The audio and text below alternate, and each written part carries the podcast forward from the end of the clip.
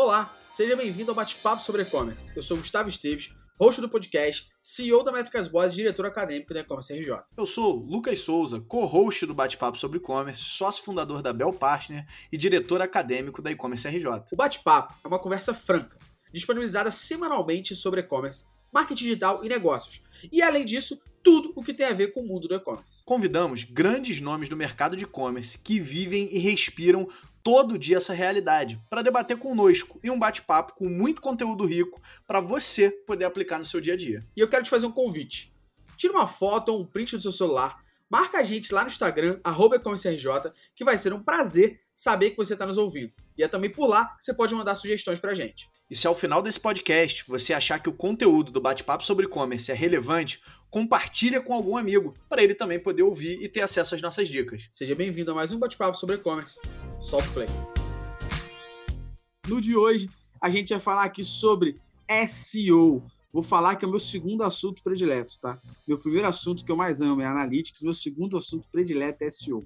Não sou especialista igual essas três feras que vão falar com a gente aqui hoje, mas eu meto a minha mãozinha lá, Richard e o Daniel sabem bem disso, meto minha mãozinha lá, falo as gracinhas sobre SEO aí, porque eu gosto um pouco tal, mas a gente trouxe três feras aí para poder falar de SEO e mais precisamente ainda SEO para e-commerce.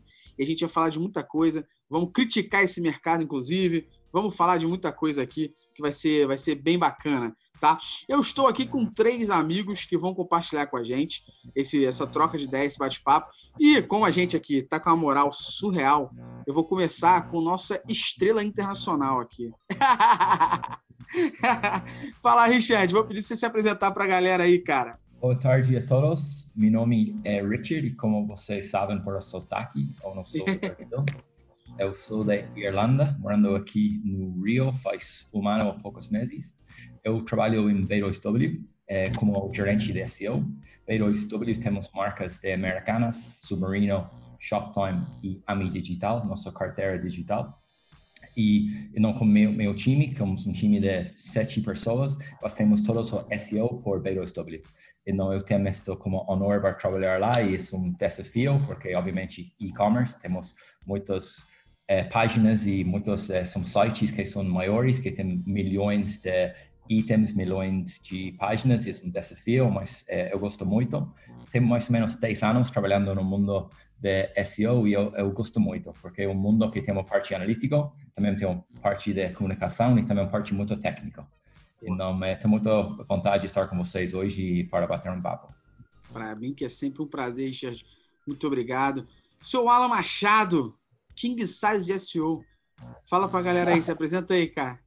Grande Gustaveira, cara, como é que tá, cara? Boa noite, boa noite a todos aí. Sou Alan Machado, sou Head de Performance Growth da construtora Tenda. É, comecei lá esse ano num processo de transformação digital lá, já passei por várias empresas grandes aí do e-commerce brasileiro, Wine.com.br, maior e-commerce de da América Latina, Clubir, que era o maior clube de cervejas da, do Brasil aí, tá vendo que eu gosto bastante de beber aí, né? Eu vi, também trabalhei no Omelete também, maior empresa de entretenimento do Brasil e fora outros trabalhos também que eu fiz aí, também passando por várias empresas, West Wing também, grande empresa de home living mundial aí. Então, estamos aí, justamente é um assunto esse é um assunto que eu gosto demais, assim, gosto bastante. É, então, é um assunto que eu quero contribuir, estou extremamente empolgado aí, Gustaveira, meu parceiro aí de longa data aí, convidou, estamos juntos aí também para trocar essa ideia com todos vocês, espero contribuir junto com essas feras aí. Legal, Alan, muito obrigado. E agora, vamos apresentar, olha só, né? eu falei que a gente estava com uma pessoa internacional, que era o Richard, falei que a gente estava com King Size SEO, meu irmão, agora, isso aqui eu tenho, eu tenho printado, que ele mandou isso para mim, eu falei, já era, usarei isso no podcast. Estamos aqui agora com o Ragnar da SEO. é, olha. aí eu vi. Mandou, mandou. Aí, ó, Ragnar da SEO. Se apresenta pra galera aí, Daniel. Fala aí, juventude aí, pessoal, beleza? Parceiros aí, Gustavo, Richard. Alan não conheço, mas já virou parceiro mesmo. Tamo junto. Então, é, meu nome é Daniel, sou um dos sócios, né? sou eu o Vitor, fundador da CertLab. É, nós somos uma agência 100% dedicada a SEO, então a gente almoça algoritmo, sonha com Google, só trabalha com isso. E, poxa, hoje a gente atende empresas de pequeno, médio e grande porte, sabe? É bacana porque o SEO possibilita empresas que estão começando a você já tracionar organicamente até empresas grandes. Por exemplo, a gente atende agora a Cor, Telecine, CCA e empresas menores, por exemplo, R-Imports, com Clínica. Estou aqui para corroborar aí com o trabalho de vocês, as dúvidas. Quem tiver dúvida fácil, manda para mim. Quem tiver difícil, pode mandar para o Richard, para o Alan. Então vamos, vamos falar de SEO aí, vamos falar dos pepinos. Galera, SEO, vocês veem que é um, é um tema tão forte, né? Até hoje. Eu já gravei um podcast com, com o Richard falando sobre isso, gravei com o Vitinho, sócio do, do Daniel também, falando sobre isso. E, e, uma das coisas que a gente sempre fala, né, é que SEO é um tema que todo mundo gosta, consome, né, pra caramba, mas é um tema que todo mundo acha que é só escrever textinho bonitinho. Na real, né, é um pouco muito mais do que isso, né, gente? É, então, eu queria já endereçar essa primeira, primeira bate-papo aqui do nosso, é, falando sobre e-commerce, para o Daniel, já para ele só trazer um, um comentário aqui para a gente sobre isso, tá? Daniel, a gente ouve o tempo todo falar sobre SEO. E aí, quando as pessoas estão estudando, as pessoas estão começando a aplicar SEO no seu e-commerce, SEO na sua vida, tanto faz, a gente começa a entender sobre SEO on-page, SEO off-page. Eu queria que você só trouxesse aqui nesse primeiro, é, primeiro patamar, aqui, essa primeira ideia da gente sobre e-commerce, queria que você trouxesse um pouquinho sobre essas definições dos estágios, entre aspas, de SEO aí para a galera poder entender. O SEO é dividido nessas áreas é, o on-page e o off-page. O que é o on-page? É tudo que está relacionado a dentro do seu site. Então, dentro do on-page, por exemplo, envolve tecnologia. Basicamente, o trabalho de tecnologia ele é facilitar a leitura do Googlebot e outros robôs. Por exemplo, se você tem um robots bem configurado e um sitemap bem configurado, os robôs eles conseguem entrar no seu site com mais facilidade. Por exemplo, outro exemplo, se você tem o código unificado, ele mais compactado, uhum. se lê com mais velocidade. Então, tem essas questões que são dentro do site, outras também dentro do site é parte de produção de conteúdo. Isso é bacana falar de conteúdo porque os últimos updates do Google, o Panda, é, o Bert, Fred, até Hummingbird, grande parte deles trabalhava em cima de conteúdo porque é a forma com que os usuários se expressam, escrevem. Uhum. Então, o Google está se adaptando a trabalhar mais como uma pessoa. Isso está envolvendo outra área que é dentro do site, que é a parte de produção de conteúdo, Perfeito. até UX. Áreas que estão fora do site. É tudo que vem do, de outros sites para o seu site. Então, por exemplo, o mais conhecido é o trabalho de link building. Perfeito. É quando você tem publicações externas do seu site, por exemplo, um blog, que é direcionado um link para o seu site. E aí envolve várias técnicas, né, de escolher bem o texto âncora, o tipo de conteúdo. Por exemplo, um dos últimos updates que eu pô, acho, achei muito bacana no Google foi o EAT, que fala sobre expertise, sobre confiança e autoridade. E está muito associado ao trabalho de link building. Quando o Google começa a ver as publicações como pessoas que estão escrevendo. Então, por exemplo, faz sentido eu, por exemplo, se falar no site da Search Lab sobre é, é, Google Analytics, chamar o Gustavo, porque ele uhum. é uma uhum. referência no, no, assunto. Então, assim, é, falo, expliquei um pouquinho, mas é bom deixar claro, claro, que hoje o Google ele tem uma leitura muito mais próxima do que um usuário teria. E ele dá relevância como pessoas dariam relevância. Por exemplo, o, o BERT agora, que foi um update que mudou já algumas, sei lá, 10% do, das buscas, porque ele interpreta melhor com as palavras. Então, o Google, assim, o trabalho de SEO basicamente hoje é em cima do usuário. O que um tempo atrás, que você até comentou agora, Augusto, uhum. era em cima de tecnologia, em cima de otimização, Perfeito. mudar title, sabe? E agora não é mais isso. É muito mais humano do que tecnológico. Perfeito. Isso é só para a galera já entender aqui, né? O, o bate-papo e o nível que vamos ter.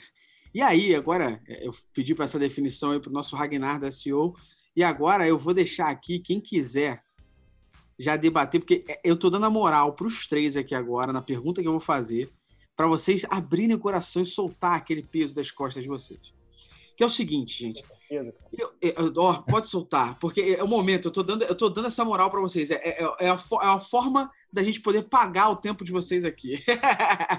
a moral que vocês estão investindo com a gente. Por quê? Cara, desde os tempos mais primórdios, todo mundo ouve falar de SEO. Todo mundo ouve falar de SEO. Todo mundo ouve falar, todo mundo ouve falar, todo mundo ouve falar, todo mundo sabe, todo mundo sabe que é importante, mas ninguém faz. Você vê. Richard, quanto tempo você tá na área de SEO da B2W? Estou aqui um ano e meia. E Pra interessante, você ver, né? uma uma das primeiras pessoas que eu encontrei aqui no Rio, na indústria SEO, foi eh, eh, Daniel, em um evento. Eh, não está muito bom estar conectado com ele hoje. Eu gostei muito da definição que ele deu faz pouco sobre SEO. Acho que um dos problemas que temos com SEO é esta palavra de otimização. Acho que muitas vezes Uhum. pessoas pensam que tem um- uma fórmula, uma receita, que você pode fazer algumas coisas e depois você vai ter SEO perfeito. Eu sempre pre- prefiro pensar em como Search Experience Optimization. É como é, temos que pensar muito mais para o usuário. BERT é um exemplo muito lindo, que agora tem que ver com Natural eh, Language Processing, então para fazer as coisas cada vez mais perto do, do usuário. Em, e pensando muito menos em como podemos enganar a Google para ter as melhores eh, posições. Então, para contestar a tua pergunta, acho que há poucas pessoas hoje fazendo SEO, porque SEO é complicado e a Isso. longo prazo. Em, e infelizmente, quando temos coisas que são complicadas, para difícil para entender e são a longo eh, prazo, às vezes as pessoas, as empresas não querem investir nisso, porque é uma inversão. Então, eu estou em Beiro, estou de um, ano e meio e por sorte eu tive muita confiança com o meu chefe, porque por primeiros seis meses eu fui trabalhando todos os dias com zero resultados, porque de SEO sempre são assim. Você tem que investir, investir, eh, especialmente quando temos sites eh, maiores ou também quando você tem um site novo, é difícil para ganhar esta relevância em Google e realmente precisa muito tempo. Boa.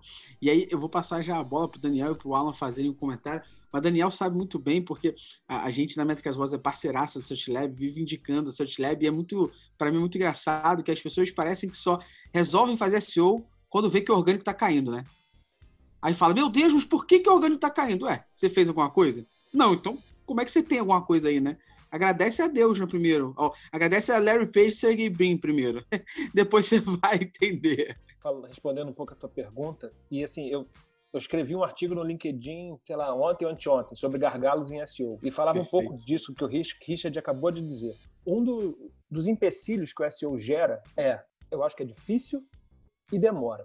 E, cara, assim, eu acho que humanos são preguiçosos de natureza, Uhum. sabe? Se você não tiver um motivo muito bom para fazer alguma coisa que demora e que dá trabalho, tu não vai fazer. E, no geral, as pessoas começam a fazer isso quando dói no bolso. É isso aí.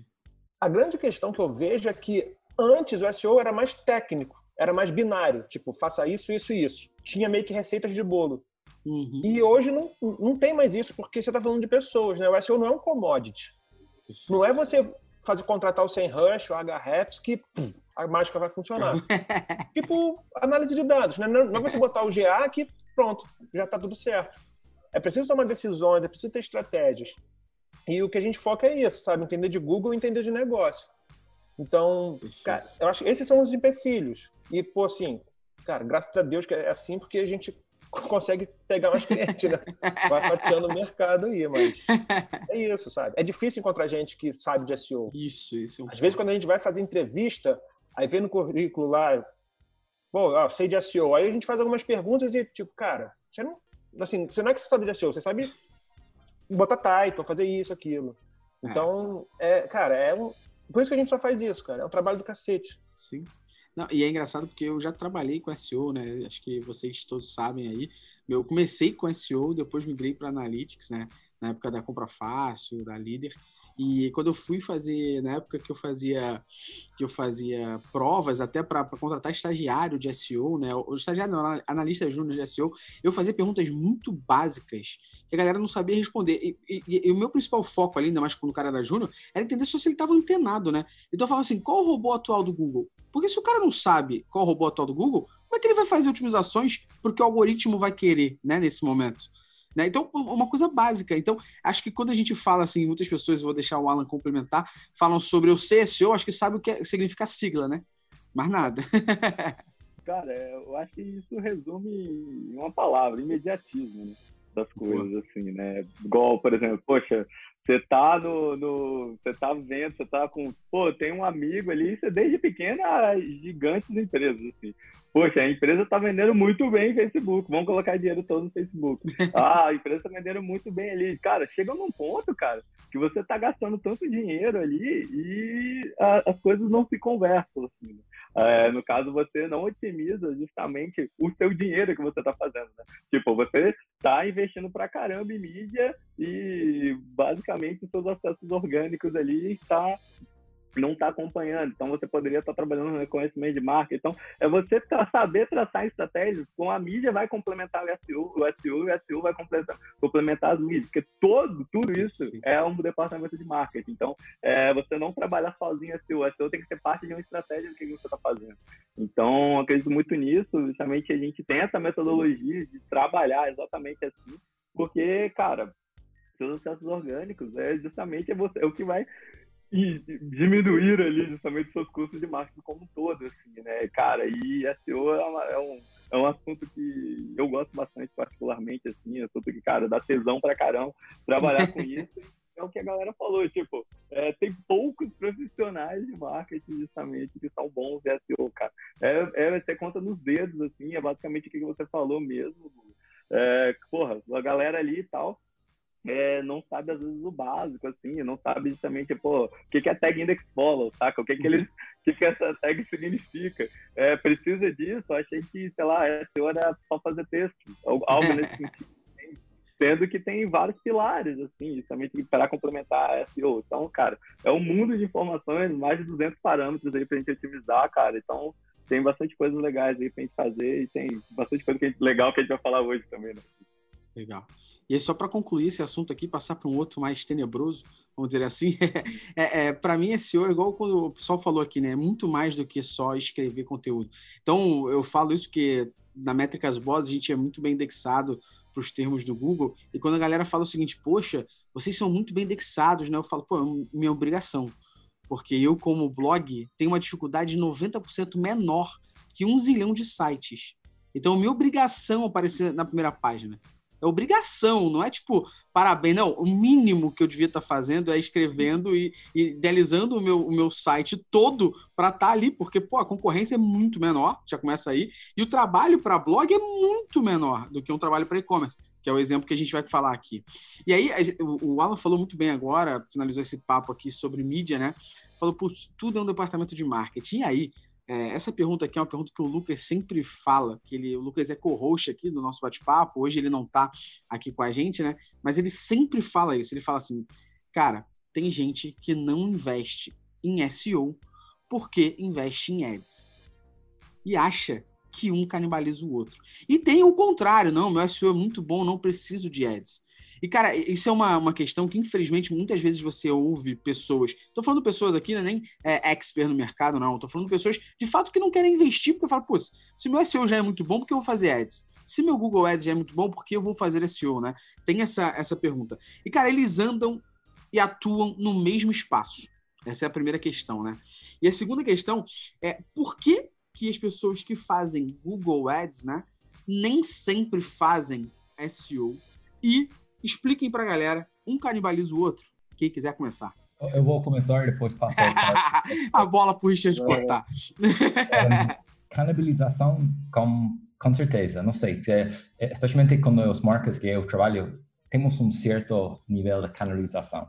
Mas, importante para dizer, somente porque temos um pouco de canalização, isso não significa que está mal de fazer as, as duas. Então, para, podemos entrar em, em cada um de, das assuntos. Não, eu, por exemplo, estou trabalhando com eh, Americanas, por exemplo, americanas.com.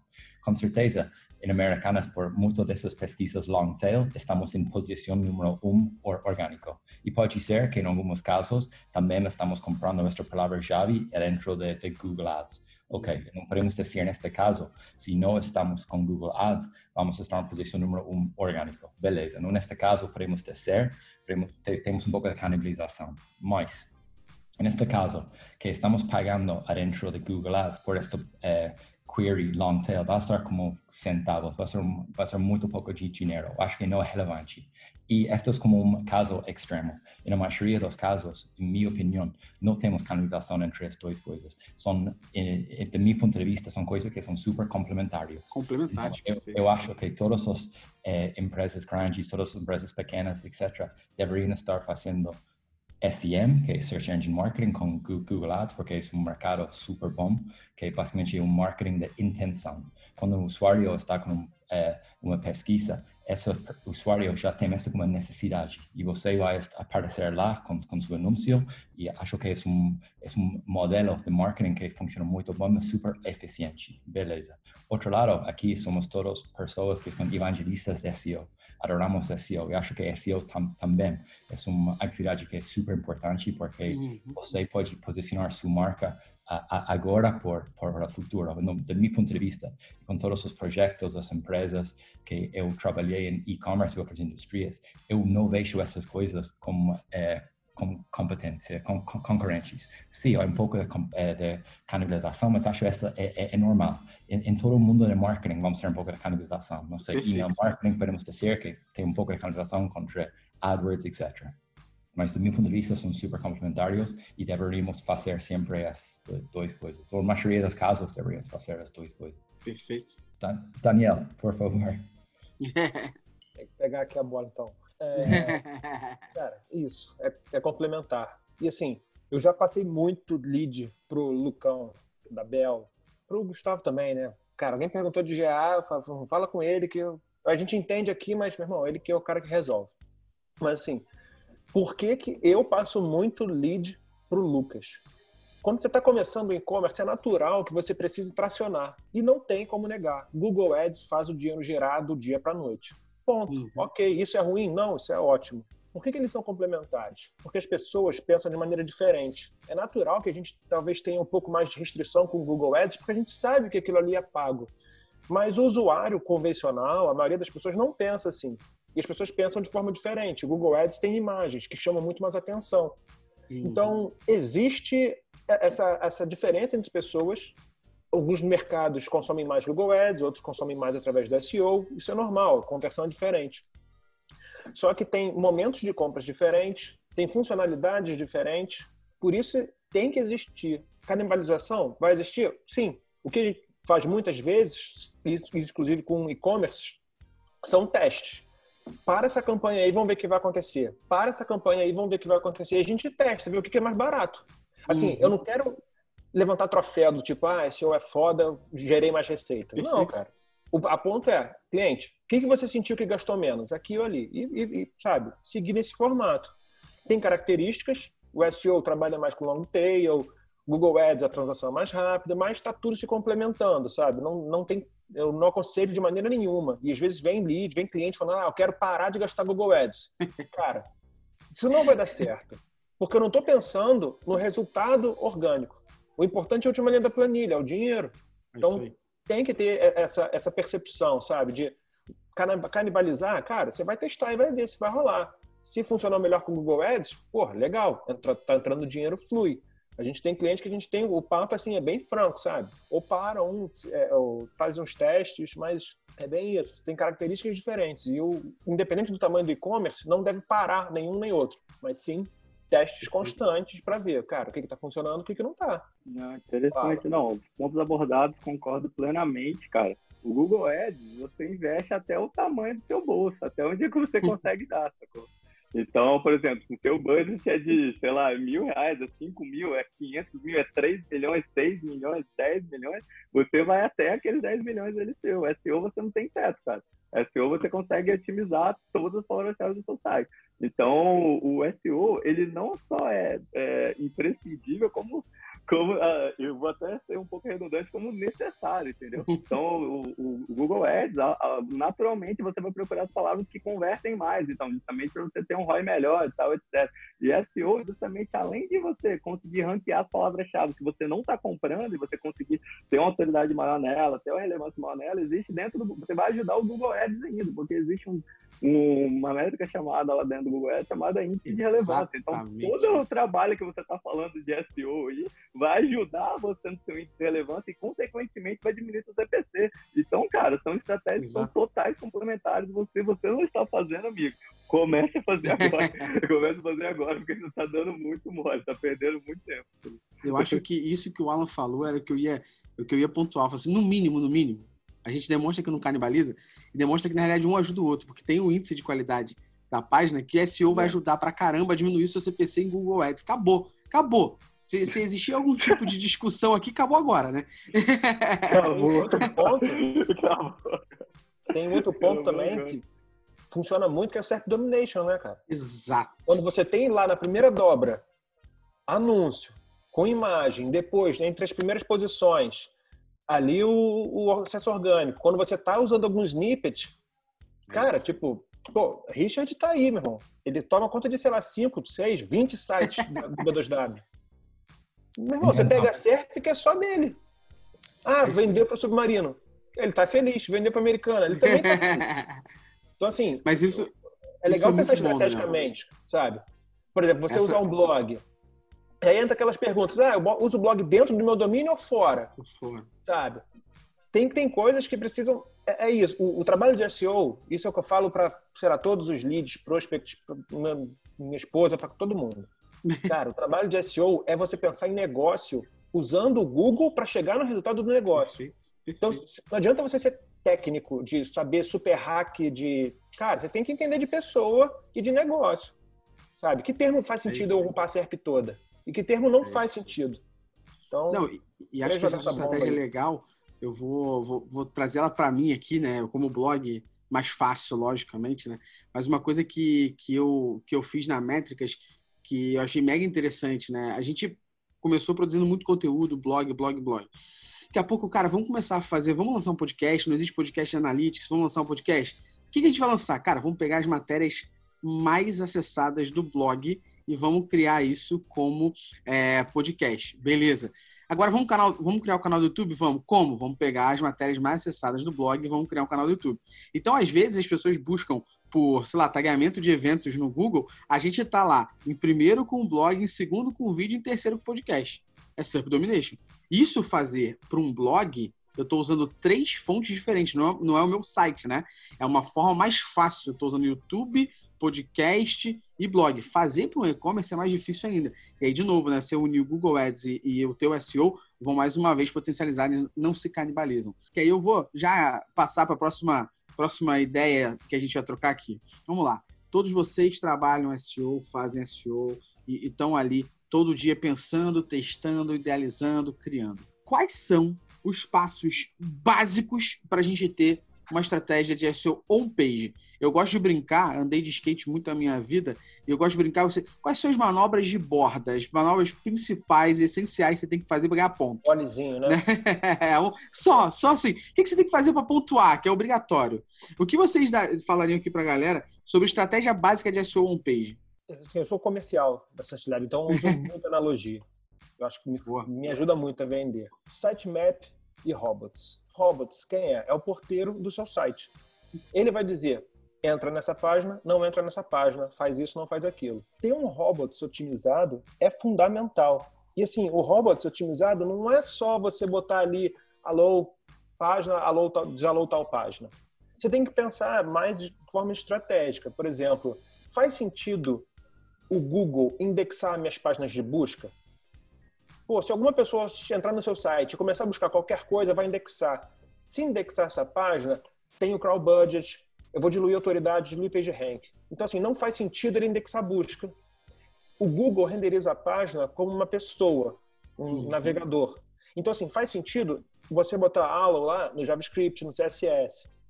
Tem que parar para pensar no robots como se ele fosse, de fato, esse porteiro do site e tudo que for importante para ele ver, diz allo e não é importante, não vê. O sitemap, você entrou num prédio, você falou com o porteiro, geralmente na parede assim tem o quê? Um mapa das páginas, do mapa das páginas, das salas. É a mesma coisa, é o painel ali. Então assim, coloca ali todas as páginas. Você tendo um robots legal e um sitemap legal, você já está seguro de que o Google vai conseguir navegar no seu site. Esse eu acho que assim, é o primeiro passo. Um segundo passo é ter uma boa estratégia de linkagem interna. Por quê? A linkagem interna vai ajudar o Google a navegar no seu site. O Google navega através de links e as pessoas também. O, a linkagem interna vai, você, vai ajudar você a melhorar o seu campo semântico. Então, quando você faz links entre uma página ou outra, mudando o termo, ajuda o Google a interpretar aquilo e ver, ah, essa página está associada a esse termo. E diluir autoridade, page rank. Então, assim, páginas que recebem mais links ganham mais autoridade entre elas. A diluição é maior, que é o link juice. Então, assim, eu acho que assim, tem velocidade de carregamento, tem um, um porra de coisas aí que dois feras aí vão falar. Mas eu acho que robots otimiza, sitemap otimiza e cria uma regra de linkagem interna. Não deixe páginas órfãos. Se você deixar a página órfã, vai dar merda. Não faça isso. Sim, eu concordo muito com esses comentários de Daniel e para mim é muito interessante quando você vai olhando os eh, e-commerce aqui na América Latina, em Brasil, outros países que são muito grandes, muitas vezes eles têm linkagem interna que é muito mal, ou não, não tem uma regra de linkagem interna e também é muito fácil para olhar e analisar os robots, de robots de todas estas eh, empresas.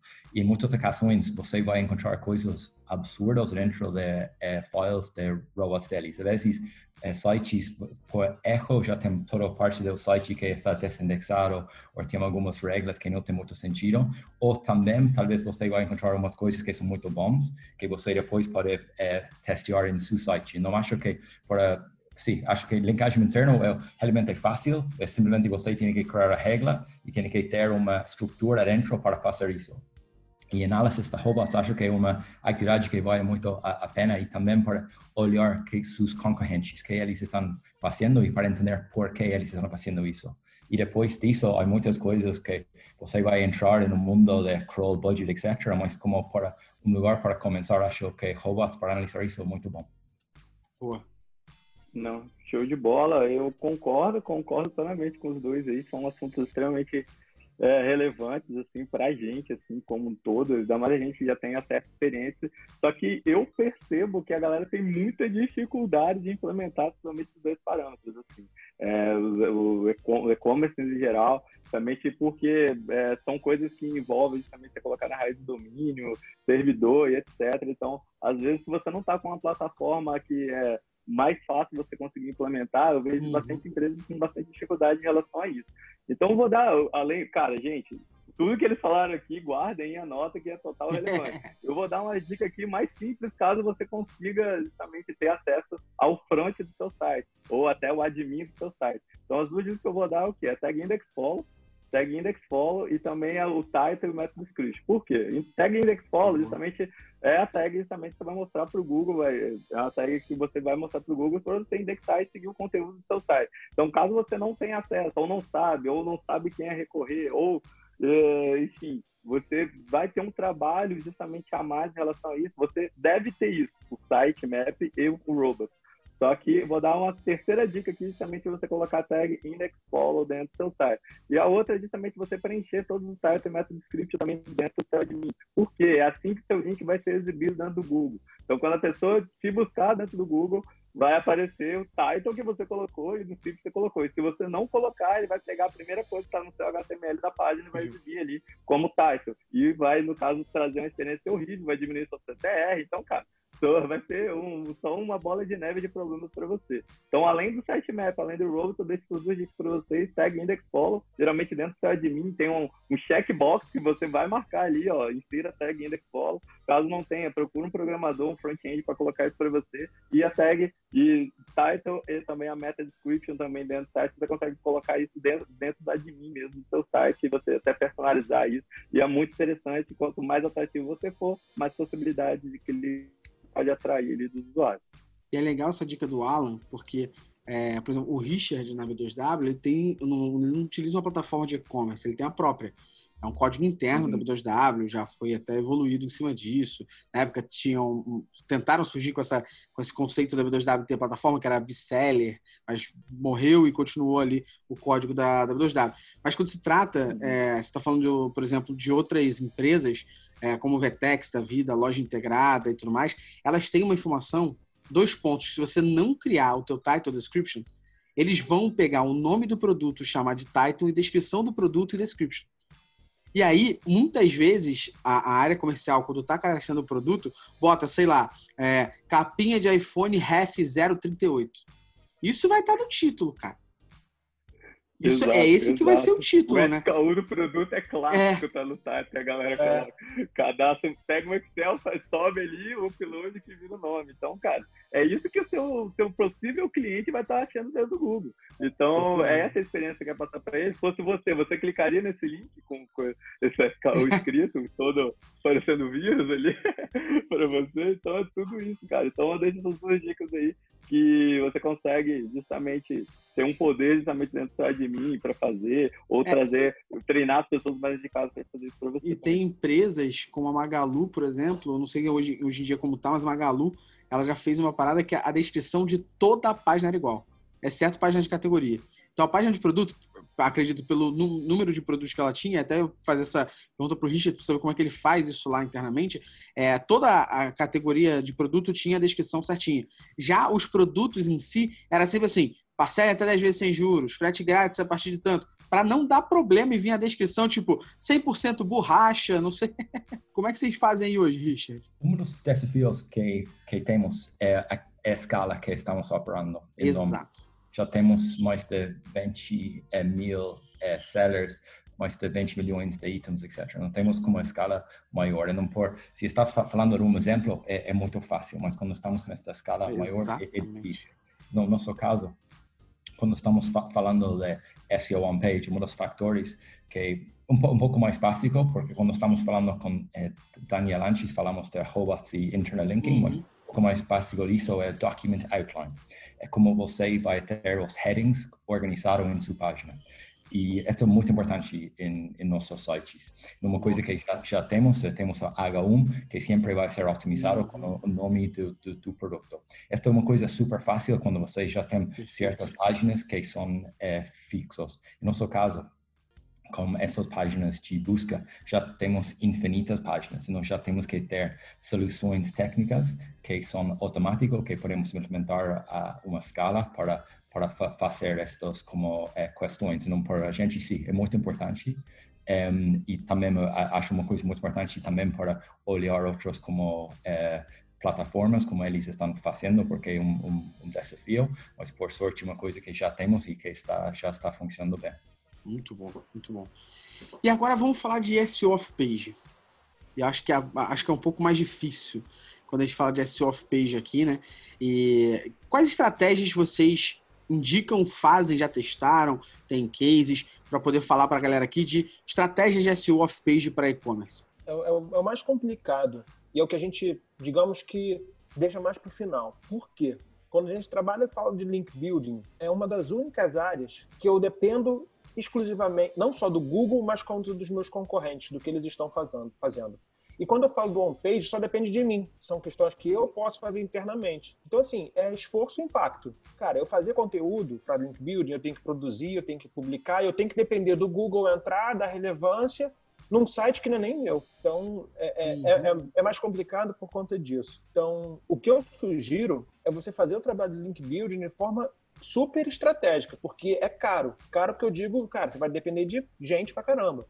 Então, assim, identifique para onde vai ser a página, o mercado, a fatia lá, o, o, o, o blog ou o site, para fazer um conteúdo que gere relevância não só para o leitor, mas como para o post, o, blog que vai ser publicado.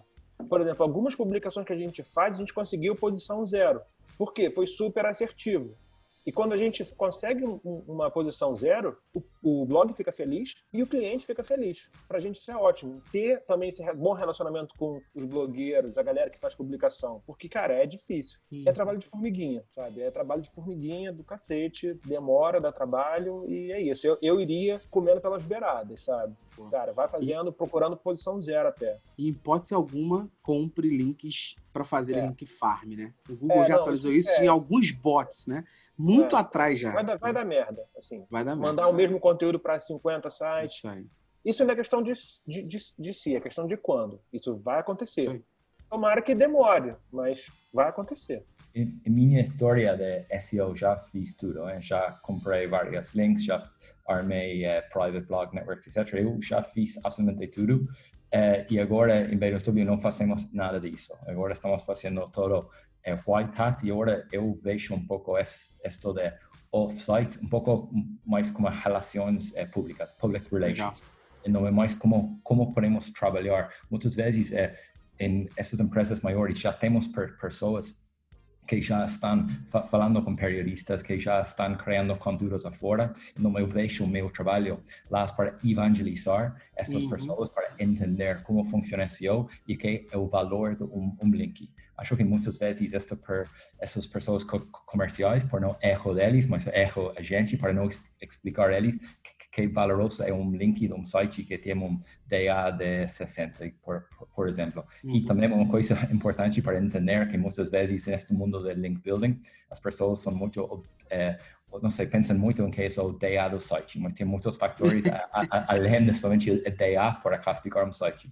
É, mas hoje faz alguns anos eu pensei muito diferente sobre SEO off-page, agora eu penso num jeito muito diferente. Eu acho que quando é, com a complexidade e sofisticação que Google tem hoje, é muito difícil fazer SEO off-page, simplesmente com, comprar links, etc.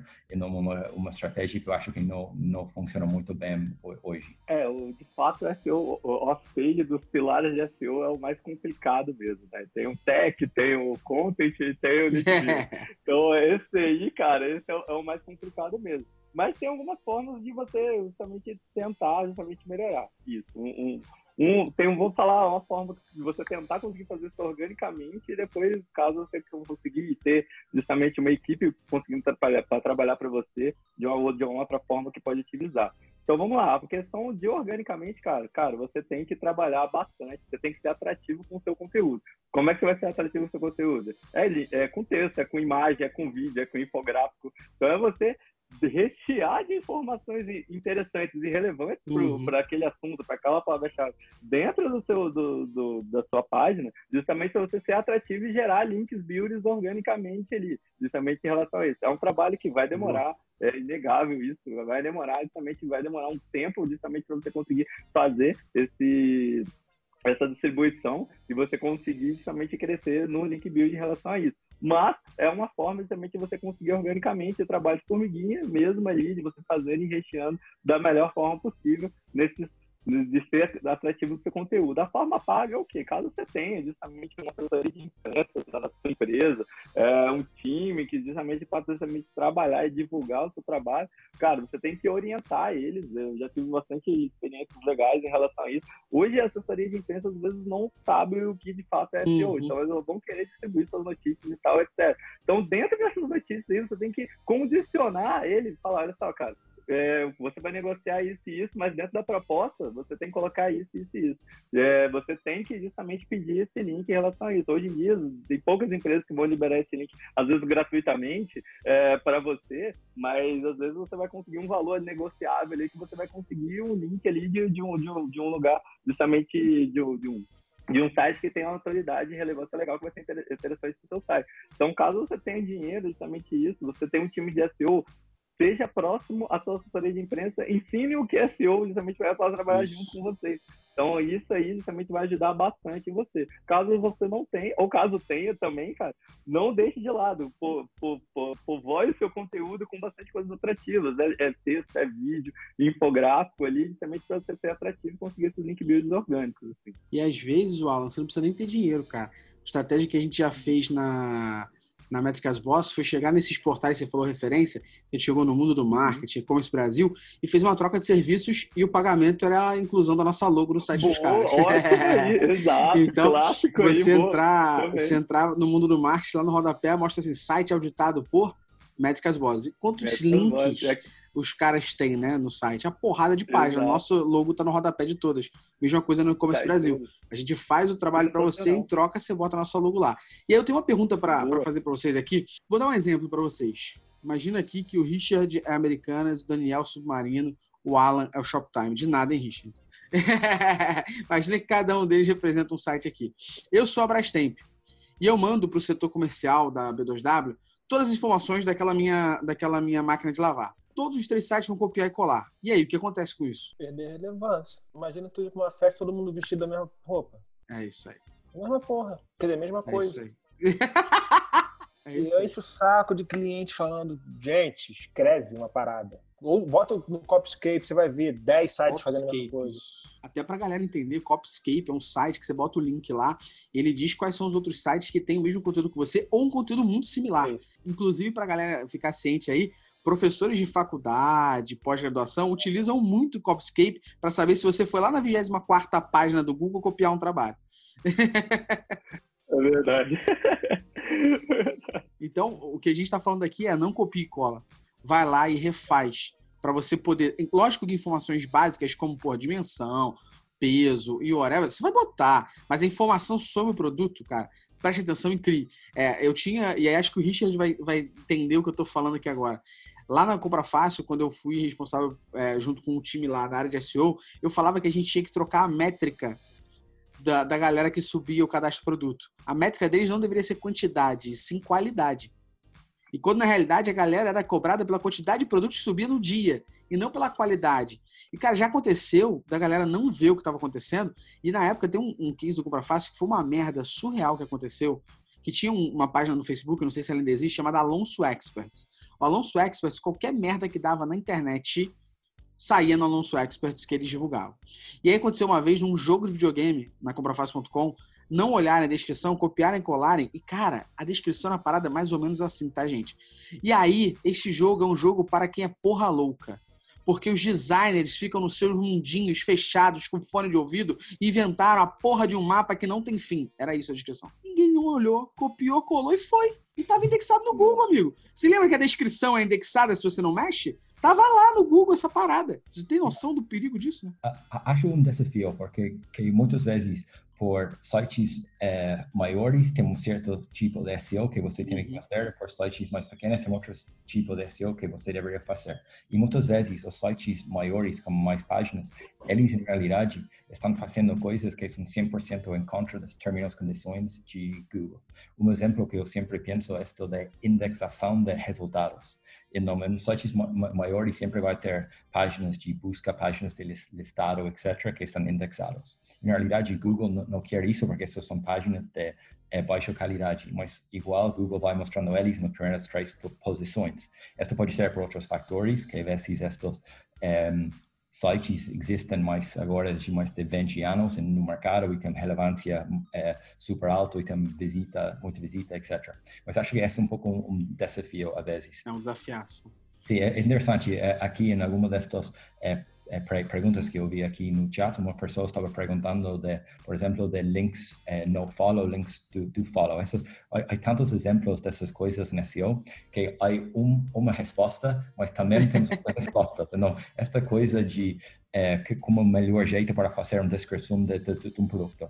Há como o melhor jeito que deveríamos todos fazer, mas às vezes fazemos outro jeito e funciona igual. Então, SEO sempre tem esta área eh, que é um pouco difícil para definir. Eu Boa. acho que aqui em, e-commerce também eh, é muito disso. Então, há os best practices de, de, de Google que todos deveríamos seguir, mas na realidade, com muitas empresas de e-commerce, nós estamos seguindo estes diretivos e estamos fazendo muito bom. Então, é um pouco complicado para, para entender, mas se você quer lançar seu próprio e-commerce amanhã, ou você está vendendo numa plataforma, você tem que, ah, que, que Daniel eh, e, e Valan fa, fa, eh, falam faz pouco, tem que tes- testear. O único jeito aqui em SEO, porque tudo é muito incerto. É isso aí. E aí, já fazendo um link para nossa próxima pergunta e também é, já trazendo o link da nossa próxima pergunta com uma, uma pergunta que o Thiago fez aqui no nosso chat, que é o seguinte: a minha pergunta para vocês é: quais estratégias um e-commerce que está começando pode fazer para brigar com quem já está lá? E aí, o Thiago, inclusive, trouxe aqui no nosso chat uma pergunta que é: ter review de um blogueiro de tecnologia na página do produto do smartphone faz diferença? É por aí o caminho? Porque imagina eu, né? A gente falou aqui domain authority, page rank. Imagina eu que estou montando agora o meu varejo, varejo do Gustavo, boto meu site agora, como eu vou competir com o Richard, que está aí há mais de 15 anos? Infelizmente, acho que não há nenhum fator que vai ser a diferença. Acho que neste caso, se você vai lançar um, é, isso Gustavo amanhã, beleza. Você tem que fazer muitas coisas muito bom. E não, é, falamos de, de page speed faz, faz pouco.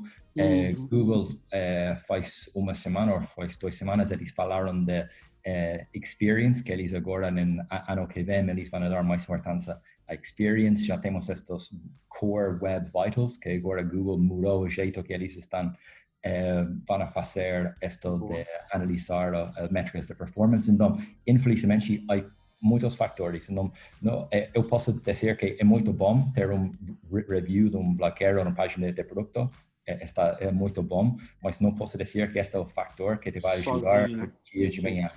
Há, há tantas coisas e todas as coisas têm que funcionar bem. E também é difícil porque se você está dando muito bom, é difícil que fator te está ajudando, ou se você está tendo algumas dificuldades, você tem que é, entender com muitas coisas e depois tem que testar. Acho que é a palavra que vamos ter bastante hoje. Boa. Não, sim, o, justamente ele falou a questão do blogueiro aí, se, por exemplo, se for, de repente, o blogueiro no site dele, referenciando você, você já começou com uma page bem, assim, de repente. Então você já pode começar justamente já pegando a autoridade do domínio dele, caso for uma pessoa justamente que é relevante na, no assunto para você. No assunto, ele já pode contribuir para você e você já está com, é, começando com a estratégia off-page já antes do on-page né, do seu site ali. Mas, obviamente, obviamente, a dica que eu dou é você começar pelo seu homepage. Também o que é o seu homepage? É basicamente tudo que a gente falou aqui no começo, tudo que você consegue fazer dentro do seu site. Então, isso vai em sitemap, robots, uh, index follow, title, method description, canonical tag, e entre vários outros rich snippets e por aí vai. Então, esse é o pack justamente de SEO para você conseguir trabalhar. É, como o Vitício falou bem ali, é, não tem isso aqui que você vai fazer, é um conjunto de fatores. Então, SEO tem mais de 200 parâmetros para utilizar. A gente tem, pô, tem page speed, mobile first index, então, cara, tem N coisas aí justamente para você melhorar dentro do seu site. Então, é um pack de, de, de, de, de diretrizes de SEO aí que você tem que fazer e justamente seguir para conseguir melhorar cada vez mais. E fazendo um ponto aqui para passar para o Daniel fazer um, um Daniel fazer a parte dele. Você acha que a galera tá aqui de graça? Por exemplo, Daniel tá aqui porque a logo da Search Lab vai entrar no site, com linkzinho para lá. Aí, não, não deixa almoço grátis, não, compadre. Que fecha, né? É fechamento, né, mano? Autoridade chegando. Os comentários aí do Richard, do Alan, foram mais técnicos, assim, tem que ter. Eu vou entrar mais para uma parte de negócio. E, meu irmão, se você não está anotando isso, anota. Quando tiver na hora do, do podcast, aumenta o volume, porque essa vai ser bacana. O que que, trabalho, o que que é o projeto de SEO? É você gerar resultado através da busca orgânica. Ponto. Assim, independente do que seja resultado para você, captação de lead, vender, awareness, não sei, não importa. É isso. Então, qual é o, a, a, estratégia que eu indico? Trabalhar nas páginas que precisam ser trabalhadas. Procura sobre a estratégia de Pareto. O que, que Pareto diz? Cara, você consegue 80% dos seus resultados com 20% dos seus esforços. Uhum. Então, o que, que, você vai fazer? Você vai entrar no Google Analytics ou no SEMrush, vai ver quais são as páginas que mais geram acesso. Páginas que geram acesso já estão performando bem. O que, que falta nelas? Converter. Então, você vai botar nessa ordem e trabalhar a conversão das páginas que mais geram acesso. O que, que é trabalhar a conversão? Velocidade de carregamento, review, é, conteúdo, linkagem, para que essas páginas que já funcionam, você trabalhar. Assim, ó, todo mundo aqui tem, já tem, passou por isso. É muito mais fácil você fazer o 5 virar 10 do que o 0 virar 1. Uhum. Então, assim, páginas que já geram acesso, você trabalha conversão. E as páginas que têm boa conversão ou que têm um CTR alto, o que, que você faz? Ganha posicionamento. O posicionamento, parte dele vai vir através do link, do link building. Uhum. Então, assim, independente das questões técnicas, precisa ter esse olhar de negócio. O que é importante para qual página? Se a página tem acesso, conversão. Se a página não tem acesso, mas tem uma taxa de conversão alta, posicionamento. Cara, se você aplicar isso no seu negócio, independente do que você seja, blog, site, e-commerce, o que for, é uma estratégia inicial para que você faça a coisa tracionar. Pô, se o seu site é novo, ah, não sei qual página eu vou fazer, o que, que você vai fazer? Chama o Lucão, faz uma campanha de Google Ads para você testar, para ver com o usuário o que, que funciona ou não você sabe, o Google Ads ele te dá resultado na mesma semana. Então você já consegue validar através do Google Ads o que pode dar certo no SEO. Que você não vai demorar seis meses, você demora uhum. três dias. Cara, isso funciona. Vamos potencializar a página organicamente. E, sabe, o, o, o trabalho ele tem que ser voltado em cima do negócio e não da tecnologia. Não querendo desmerecer, lógico que não, mas a questão é, não adianta você esforçar na tecnologia numa página que não vai tracionar agora. Faça primeiro pensando em negócio. É muito mais fácil o 5 virar 10 do que o 0 virar 1. Se a página não está trazendo acesso, os termos que estão indexando estão, sei lá, na vigésima posição, esquece isso. Vai para a página que tem termo que está na oitava, na décima primeira, na quinta. O CTR ali é muito maior quando você passa da quinta para a uhum. quarta posição do que quando passa da, sei lá, quinquagésima posição para décima. Então é isso. Boa. Fala mesmo. Boa. Boa. Cara, e, e, tem, se tem uma coisa que, que eu já até conversei com vocês em off várias vezes, é, que acho que o, que mais chama atenção para mim no trabalho de SEO, eu falo que SEO ele é um zilhão mais, de vezes mais difícil de qualquer trabalho de marketing. Porque se tem uma coisa aí, na minha, na minha, na minha competência aqui como host de falar, se tem uma coisa aí que é uma coisa que deixa o jogo mais difícil, tá? É que o Google, ele não quer que a gente fique bem pra cacete em SEO. Se ele quisesse isso, ele usa muitas vezes a, a, a, desculpa do usuário e da experiência do usuário em dificultar a vida da gente para fazer SEO. A gente sabe que todo momento e a todo momento o Google lança o tempo todo novos robôs, novos algoritmos, novas formas de interpretar, tendências que a gente nunca sabe quando vão ser lançadas, né? Acho que todo mundo aqui é, fica, fica seguindo o Matt Cutts no Twitter para ver que merda que ele vai soltar pra gente já ficar ligado, né? Porque ele é o maior spoiler de algoritmo do Google. a gente fica ali ligado para ver o que vai acontecer. Como que a gente pode se manter atualizado em SEO, uma vez que ele é constante. E aí eu, eu falo, eu falo essa, faço essa pergunta para vocês com um complemento no sentido de as pessoas acreditam que SEO é projeto. Eu contrato a Search Lab, contrato o Daniel, o Daniel faz o projeto, me entrega e vai embora. E para mim isso é um erro absurdo. Porque se SEO é constante e o algoritmo muda, SEO deve ser algo que você deve fazer o tempo todo e não projetos.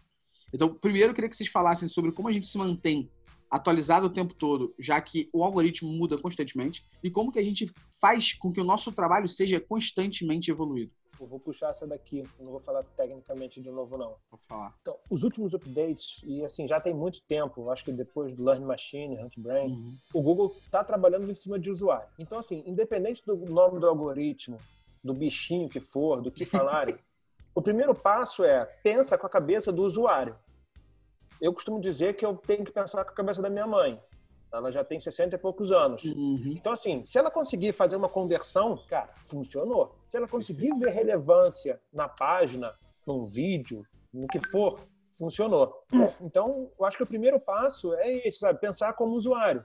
Se você botar um conteúdo que 10 sites outros já tem isso, cara, você não vai ser relevante. Se o seu site for aqueles sites maneiríssimos de várias agências, cheio de coisinha, com menu pequenininho aqui do lado, que você.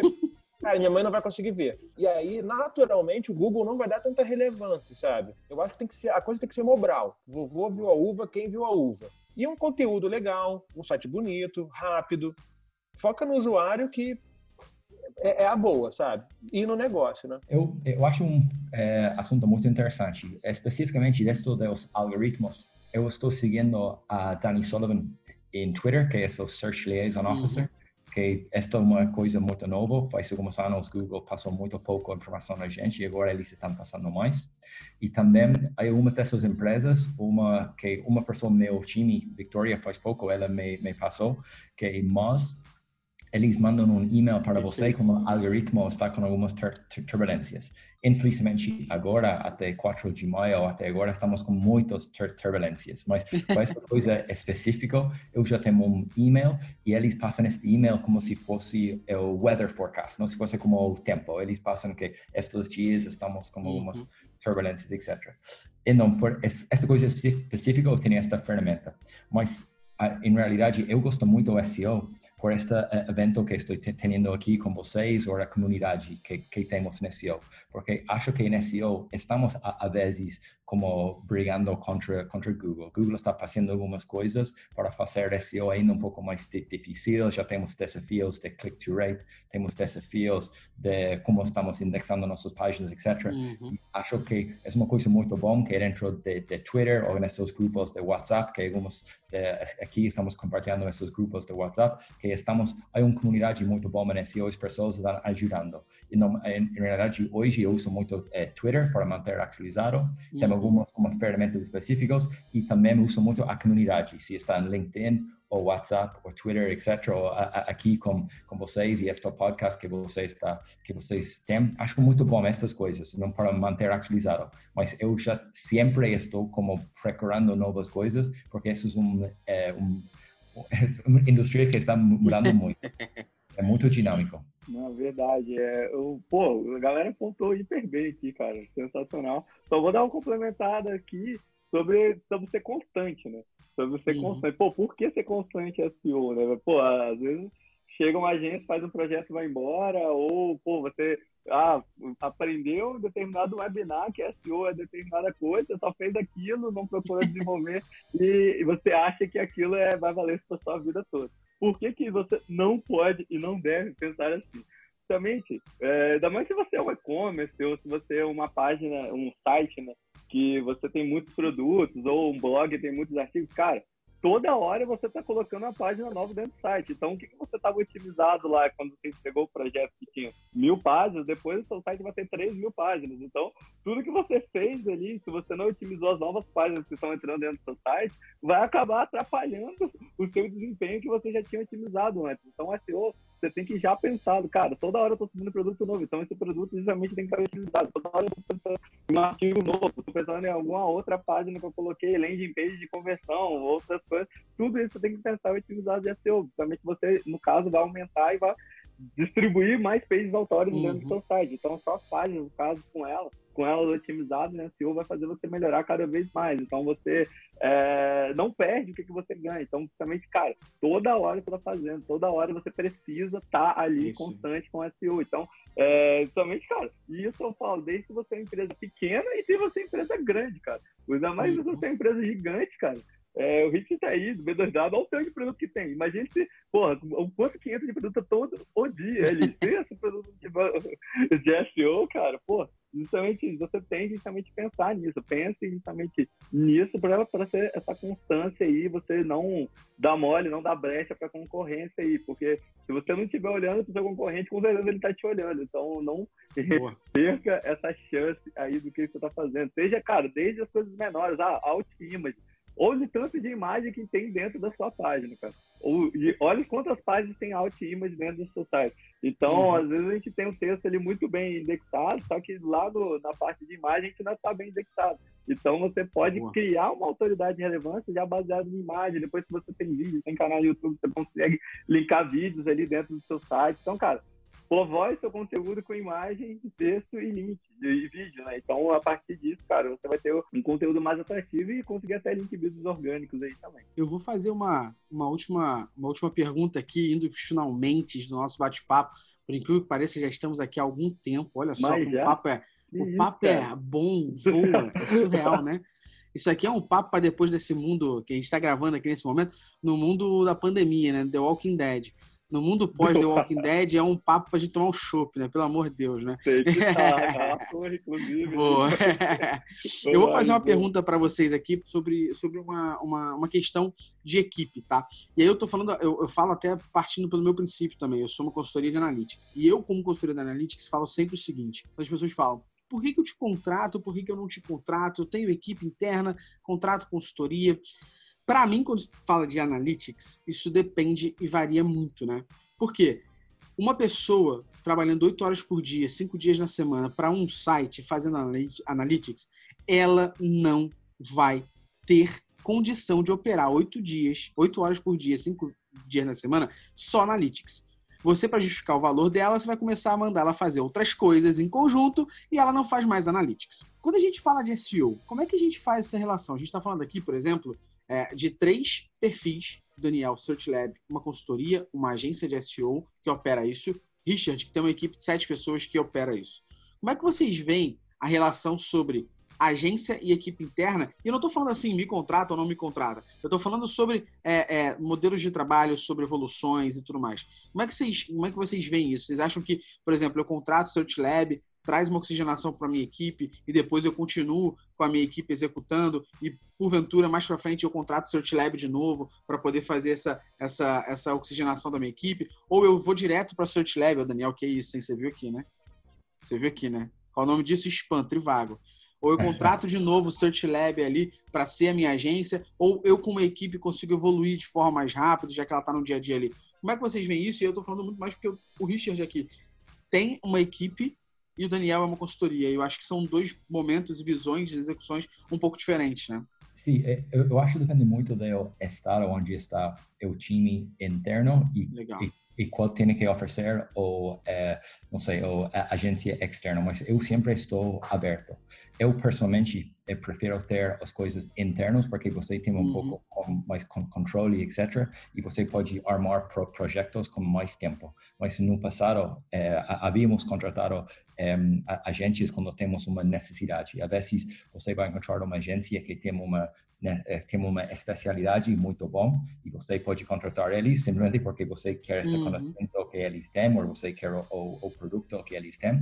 Também temos algumas um, ocasiões, como vocês sabem, que é difícil para encontrar é, profissionais é, de, de SEO. Numa vez você tem um momento de alta demanda de SEO e você tem um projeto específico, talvez que você não temos pessoas ou profissionais in-house para fazer e você vai uhum. contratar uma agência. Então, para mim, de, de, depende, depende muito. E acho que há algumas eh, ocasiões que é muito bom de contratar uma, uma agência funciona muito bom. E também é uma coisa que eu acho que às vezes é o maior para ter um time in-house. acho uma coisa importante que uh, às vezes que, que acontece com empresas uh, grandes que eles contratam uma agência para um projeto de como três, quatro meses porque eles querem aprender como a agência faz seu trabalho uhum. para depois fazer as coisas in, in, internamente. Eu acho que isso está bom, mas eu acho que deveria ter um pouco de transparência em este caso da pessoa que está contratando o, o, o serviço. Um, não sei, porque eu faz alguns anos eu, eu estava do outro lado, eu estava trabalhando em, em agência e você vai trabalhar muito, você vai fazer todo esse uhum. trabalho e depois de seis meses você já tem esta expectativa que o contrato vai estar renovado e o cliente vai dizer, ah, não, muito obrigado, agora vamos fazer este in-house. Eu entendo os, os dois mundos, um, eu acho que empresas grandes e agências hoje em dia são parceiros, não? Deveriam uhum. trabalhar juntos e um, a, a, empresas grandes precisam das agências e também as agências, como neste caso o Search Labs, somos muito bem amigos com eles tam, também. É, sim, há, há, ocasiões que vamos precisar eles. Eu acho que é importante essa trans, transparência e também de, de, de transparência de que precisamos desse projeto. Concordo. Eu acho que tem momentos e características diferentes quando a empresa é muito grande, talvez não, não, que não tenha um time de SEO, mas tem que ter gente de SEO lá. Porque numa uhum. empresa muito grande é muito dinheiro envolvido e, cara, os acessos vão ser muito maiores. E aí, algumas características que, por exemplo, fazem, eu vejo, né, que a B2W funciona muito. Porque, cara, o Richard, ele saca muito, ele tá antenado. E essa uhum. é uma das grandes diferenças de você ter uma agência. Numa agência, você tem, sei lá, 8, 10, 5 porrilhão de gente que está olhando só o Google. Então, assim, é muito mais fácil para uma agência se antenar, entender o que está acontecendo e estar tá fazendo benchmark. Que, por exemplo, a gente atende, sei lá, 10, 15 clientes. Cara, eu consigo ver em 10, 15 sites diferentes o que está dando certo e o que não está. Quando você fica só numa empresa, e o trabalho de SEO solar, você não. Assim, mesmo que você seja um cara muito estudioso, você não consegue ter essa percepção. Pô, o Richard, ele, assim, entendo né, que parte do trabalho dele também é essa, tanto que ele fala de updates e tudo. Sim. Então, assim, cara, funciona muito bem porque tem uma pessoa que está catalisando todas essas informações de Google e passando para o time. Pô, super legal.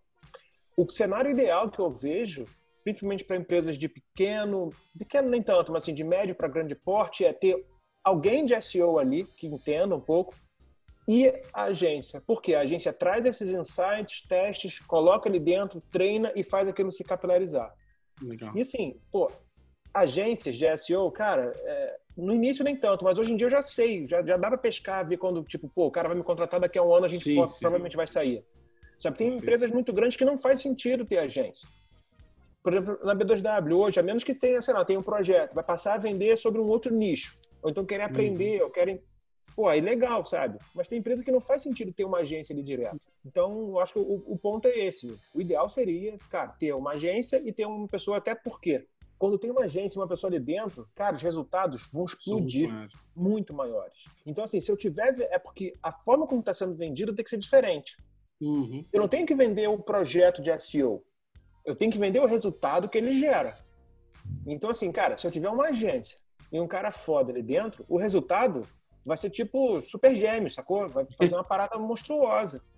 Diferente de eu ter só uma agência e só uma pessoa. Até porque implementações vão ser limitadas, barreiras tecnológicas, barreiras uhum. de acesso, coisas que só os projetos dizem. Então, boa. acho que esse é o ponto. gostei da analogia de super gêmeos. boa, boa.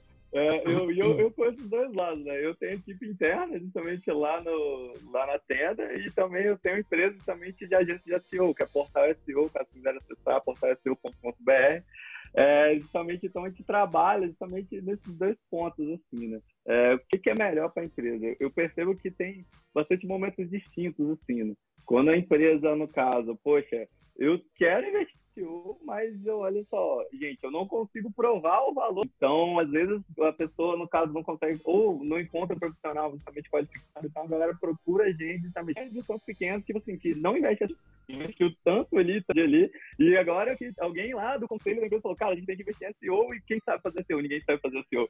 Aí vai descendo, então vai ter que procurar justamente gente qualificado. Então, quando você está nesse momento e você, a empresa, no caso, não entende nada de SEO do zero, mas quer fazer, recomendo procurar uma agência justamente para poder dar todo esse aparato, botar justamente vocês em todas as, como eu posso falar, know-how de tudo que você precisa de SEO, justamente para você conseguir estar no Google, de você otimizar o seu negócio. Então, se você nesse momento, gente, começa, procure uma agência justamente para você se inserir no meio e a partir daí você vai tomando essa decisão a partir daí do que, que você está fazendo. Mas caso, cara, você já tem já uma cultura enraizada de SEO, ou no caso você tem alguém que sabe pra caramba de SEO dentro da empresa, ou vocês acharam um profissional que acha qualificado para ter ali, e ele montar o time de SEO dentro desse seu negócio, não pense duas vezes você fazer isso. Sim. Monte seu time e se tem uma, se tem uma coisa que o Richard falou que eu acho que eu acho bem legal, é que a gente aqui na Métricas faz pro sentido de analytics, né, muitas vezes, é já acordar desde o início com o nosso cliente sobre isso, né, sobre vai ficar todo tempo depois você vai ter alguém aí. Então a gente, por exemplo, recentemente ontem a gente fechou uma consultoria justamente nesse sentido, e é legal que o cliente fala isso, porque a gente como consultoria pode ajudar ele a arrumar alguém, esse alguém entrar durante o processo da consultoria, para depois a gente entregar o projeto e essa pessoa ficar lá dentro, né? Acho legal esse relacionamento aqui, porque a gente já fez muito isso sobre sobre a gente ter o um acordo com a, com a empresa, né? E a gente chegar nesse acordo com a empresa e falar com ela, olha, depois do projeto, a gente te ajuda, no meio do projeto, a gente te ajuda a contratar alguém que vai ser essa ponte com a gente, né? E aí depois, se alguém fica lá dentro, não tem nenhum problema. E eu acho interessante no sentido de, o que eu sempre falo isso, você não tem que ter necessariamente uma agência, depende muito do teu negócio, do teu objetivo, tua empresa, papapá. Mas acho legal, de vez em quando, você ter um relacionamento com a agência, igual o Richard tem um relacionamento, por exemplo, com o mercado de SEO, como a própria B2W tem. Eu já fui na B2W dar palestra sobre Analytics. O Daniel e a Search Lab já foram dar palestra sobre SEO, para você pelo menos estar próximo do mercado e ver uma forma diferente de alguém de fora do mercado falar. Acho que é uma, uma relação boa. E aí, para a gente chegar aqui para o nosso final, como que vocês, é, uma dica aqui agora para quem está fazendo mudança de site e tudo mais, como trabalhar os redirects aí que existem, 301, 303 e afins? Eu vou começar, falar rápido depois passo para vocês é uma coisa muito difícil fazer qualquer tipo de migração. Eu, uhum. é, eu já fiz várias meus anos trabalhando em SEO. Uma coisa eu acho um pouco difícil para falar com o cliente, falar com o chefe ou os outros times é quase cada vez que você faz uma migração, que você está mudando a, a, a, estrutura, a arquitetura do site, você vai perder um pouco de visita, de visibilidade. Acho que isso quase é inevitável. Acho que esta é uma coisa, primeiro, para explicar, muitas vezes este é um problema, mas eu prefiro sempre faz, falar isso antes da migração e não depois. E também eu vejo nos eh, comentários Singer que ela estava falando de 300 Zoom. Sim, 300 Zoom e eh, Canonical são umas coisas muito importantes eh, também eu sempre recomendo para invertir nestas ferramentas de crawling. Se você Uhum. está procurando uma ferramenta de graça, tem um Screaming Frog, ou você tem ferramentas que são eh, mais profissionais e muito mais custosos, como Deep Crawl, eh, Botify ou OnCrawl, mas para entender a estrutura de, de, de seu site. Mas a nível SEO, são uma das coisas mais, não podemos dizer mais desafiantes que uma pessoa pode fazer, mas também eh, muitas vezes é, é- é necessário. Então, é um pouco meu comentário, mas vou passar por Daniel ou Alan para fechar. Sobre os redirect, gente, cara, SEO, basicamente, se você tá fazendo SEO e você não trabalha com redirect, você tá fazendo errado. Algo, você tem que ter, você vai trabalhar e com isso o resto da vida justamente fazendo várias coisas. Então, você tem muitas coisas justamente de você mudar a arquitetura do seu site, mudar a taxonomia do seu site. Você vai precisar fazer redirect 301 também do seu site para você manter a autoridade e relevância daquela URL que você está fazendo e você não Uhum. zerar tudo que você já tinha conquistado. Então, cara, é essencial em todo o projeto de SEO você ter esse mapeamento justamente de redirect para você conseguir é, não sempre zerar tudo que você está fazendo, e sim você subir da onde é que você está ali. Então, justamente, você não re- tem um retrocesso do que você está fazendo. Eu vejo às vezes a galera, pô, vou- eu vi aqui que eu tenho que deixar o URL mais amigável e tal, tudo que a gente está fazendo do site, aí muda todos os URLs do site, aí o site despenca de, de, de, de ranqueamento, de autoridade. Aí, ou seja, pô, você fez um redirect? Não, eu nem sabia o que tinha que fazer. Então a galera às vezes vê alguma coisa ou uma determinada informação em algum lugar, aí acaba justamente derrubando tudo, tudo que a pessoa tá fazendo. Então, um ponto Boa. que deixa aí justamente, cara, se você não fez redirect, nenhum projeto de SEO seu, você tá fazendo errado, cara. Você tem que fazer obrigatoriamente o que você tá fazendo. Sobre redirect, vou até talvez dar um passo atrás, né, dar uma explicada. Sim, 301 e 302 são os principais, são os mais usados. 301 é quando é um redirecionamento permanente. Você de Uhum. fato tem uma página, mudou a URL, a URL para essa página. Então o 301 é como se fosse a portabilidade do celular. Era vivo, passou para 8. O 302 geralmente é o temporário que geralmente e-commerce usa para quando o produto acabou, mas já vai Uhum. entrar de novo. Então, sei lá, você vende, sei lá, uma camisa. Acabou a camisa, faz o 302 com outra camisa. Regra que eu uso como, quer dizer, que eu e acho que todo mundo de SEO usa como padrão. Redirect, produto para produto, produto, categoria para categoria, sempre procurando páginas semelhantes. Uhum. E uma outra coisa que talvez seja análoga a redirect, mas está muito associada à migração de site, que é importante, quando você muda o layout do site, muda a ferramenta, você precisa estar atento a questões externas também. Por exemplo, externas ao redirect. Linkagem Uhum. interna. Uma página, às vezes, pela arquitetura, recebia mais links. E quando ela muda o layout, passa a receber menos links, menos autoridade, menos page rank é diluído para ela. Então, assim, a migração de um site não é só o redirect. É você entender o que está mudando em todo um contexto.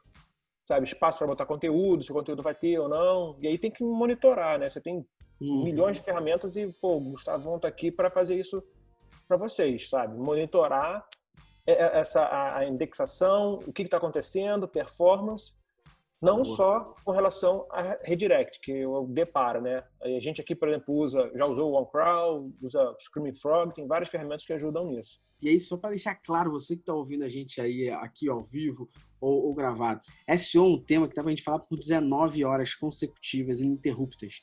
Então eu sei que você ainda tá, ouviu muita coisa aqui, mas a gente aqui no Bate-Papo sobre e-commerce, você que está ouvindo aqui agora ao vivo, ou você que está ouvindo já o editado, a gente tem uma novidade para você. Esse bate-papo sobre e-commerce aqui de SEO é nossa última linha editorial aqui de tudo que a gente está trazendo sobre temas e discussões aí. A gente tem mais um ou dois para debater. Mas depois desse aqui, a gente vai trazer sobre temas de dúvidas específicas em cada uma dessas áreas. Então a gente vai abrir o nosso o nosso Instagram para que as pessoas possam mandar direct para a gente com dúvidas em diversos temas. A gente vai reunir essas dúvidas, chamar pessoas do mercado e vai fazer um podcast de dúvidas de SEO, dúvidas de analytics, dúvidas de UX, dúvidas de tudo o que você possa imaginar do mercado de marketing digital e e-commerce, para que a gente possa aí ter um podcast quase que uma mini consultoria com diversas galeras aí, beleza? Então você que viu que tem mais coisa que você gostaria de saber, relaxa que vamos ter ainda uma nova linha editorial que vai ser o podcast de dúvidas sobre cada um dos temas que você já ouviu aqui no nosso bate-papo sobre e-commerce, beleza? Essa é a nossa novidade lançada aqui, tá? E vocês que ouviram a gente até aqui, eu quero agradecer imensamente e quero primeiramente, acima de tudo, agradecer essa galera aqui que tava que topou trocar ideia comigo, topou trocar esse bate-papo super rico Richard, muito obrigado, cara, pelo teu tempo e pela, pela troca de ideia aqui. Obrigado, Gustavo. Muito obrigado, Daniel. Alan também. Obrigado. O Alan, valeu mesmo pelo teu bate-papo aqui, cara, como sempre. Tamo junto, Gustavo. Sempre um prazer estar contigo, precisando chamar aí. Foi muito bom, galera aí, cara. Pô, sensacional, bate-papo muito enriquecedor, passou rápido. passou rápido. Vamos que vamos, precisando, tamo aí. Obrigado, meu irmão. Ragnar Lofbrook, muito obrigado. Cara, valeu aí, tamo junto. Tô em casa de bobeira, então, tiver bate-papo aí, é só falar, agendar que a gente tá aí. E, gente, quem tiver dúvida aí, pô, adiciona a galera aí no LinkedIn e tal, troca isso ideia. É isso aí. E não esqueça, métrica, não esqueça também de mandar, se quiser, manda pra gente lá suas dúvidas no e-commerce RJ, que a gente vai tabular o máximo de dúvidas possíveis e a gente vai lançar aí já já um novo podcast aqui do Bate-Papo sobre e-commerce, sobre dúvidas em cada uma dessas áreas aí. A gente vai ser um, um, negócio bem legal que eu não vejo ainda hoje nenhum podcast fazendo, ou seja, estamos lançando tendência. Pioneiro. Pessoal, muito obrigado por vocês terem Valeu, dividido galera. esse espaço aqui comigo. Obrigado você que ouviu. Tchau, tchau. Até a próxima. Valeu!